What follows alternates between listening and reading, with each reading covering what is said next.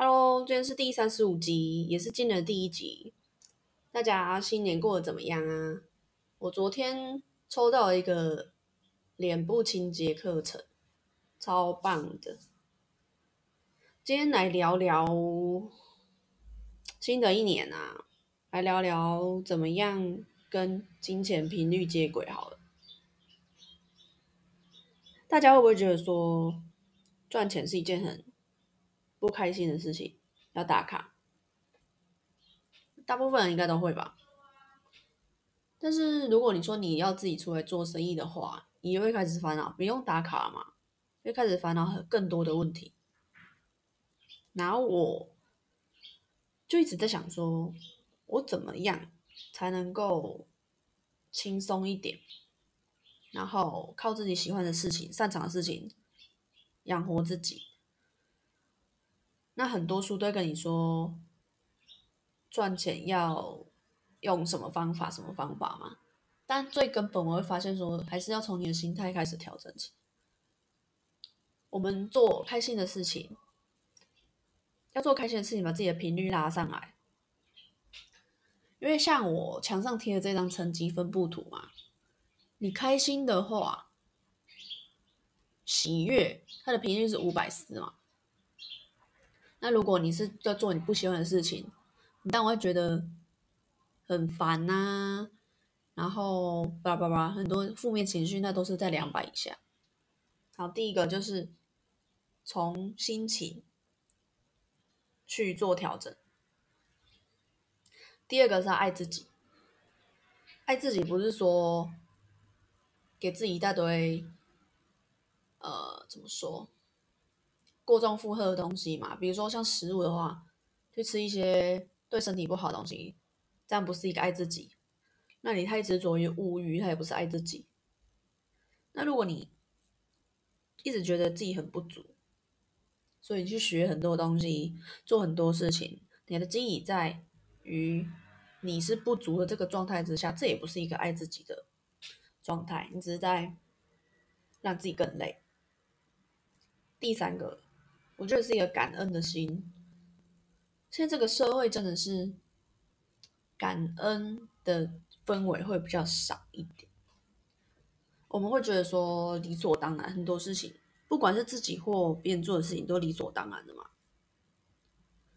比如说像自来水，不是就把它取名叫自来水嘛？自己来的水，那其实是自来水是很多人以前的时候把管线都拉好什么的嘛，你才可以享用到这么方便的东西嘛。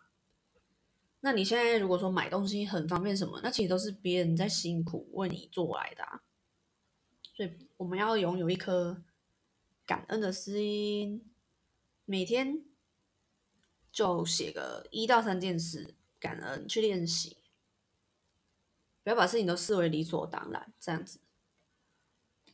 再是价值感，比如说你在买东西的时候，这是一个最大的状态，最好的观察的状态，你都会去挑那些过快要过期的机器品、便宜东西，还是你会看一个东西的？价值。如果你总是去挑那些便宜的东西嘛，或者是你想要的东西，你又觉得自己买不起，那就代表别人也会这样看你啊，会觉得说你可有可无嘛。那你我有把这个感觉培养起来，你觉得自己是值得这个世界上好的东西，那这样别人才会也以同样的眼光看你，觉得你是值得的。就先把自己的内在功课做好。情绪频率调好，这也是我一直以来在练习的东西啊。像我目前提到的四点嘛，要保持一个愉悦开心的状态，还有要做到爱自己，然后要一个感恩的心，还有你体内的值不值得，然后的感觉嘛。这四个其实很多人，我发现很多人其实都做不太到。因为以我自己感觉，那个身边的朋友嘛，他们会都有你，嗯，日子就这样子了，没有什么乐趣了，这样的感觉。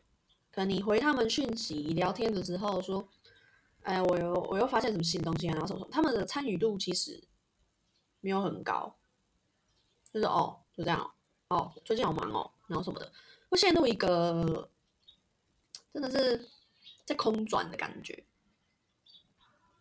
那像逢年过节跟很久没见的亲戚朋友见面，有时候你会觉得说，嗯，他们给人的频率是比较低的，然后好像是不管几年，可能都是模式都是比较不会变。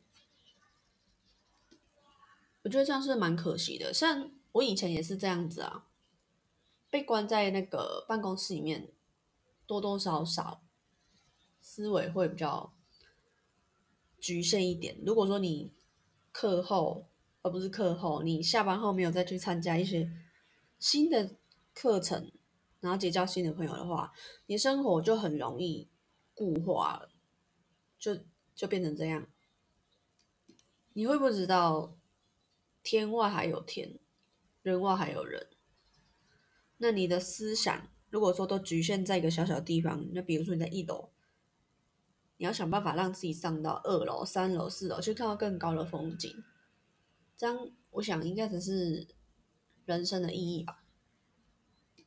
那真的就是老话一句，像我在 IG 的贴文，还是在这边，我都会讲嘛。身体就是你的潜意识啊。你说吸引力法则是什么？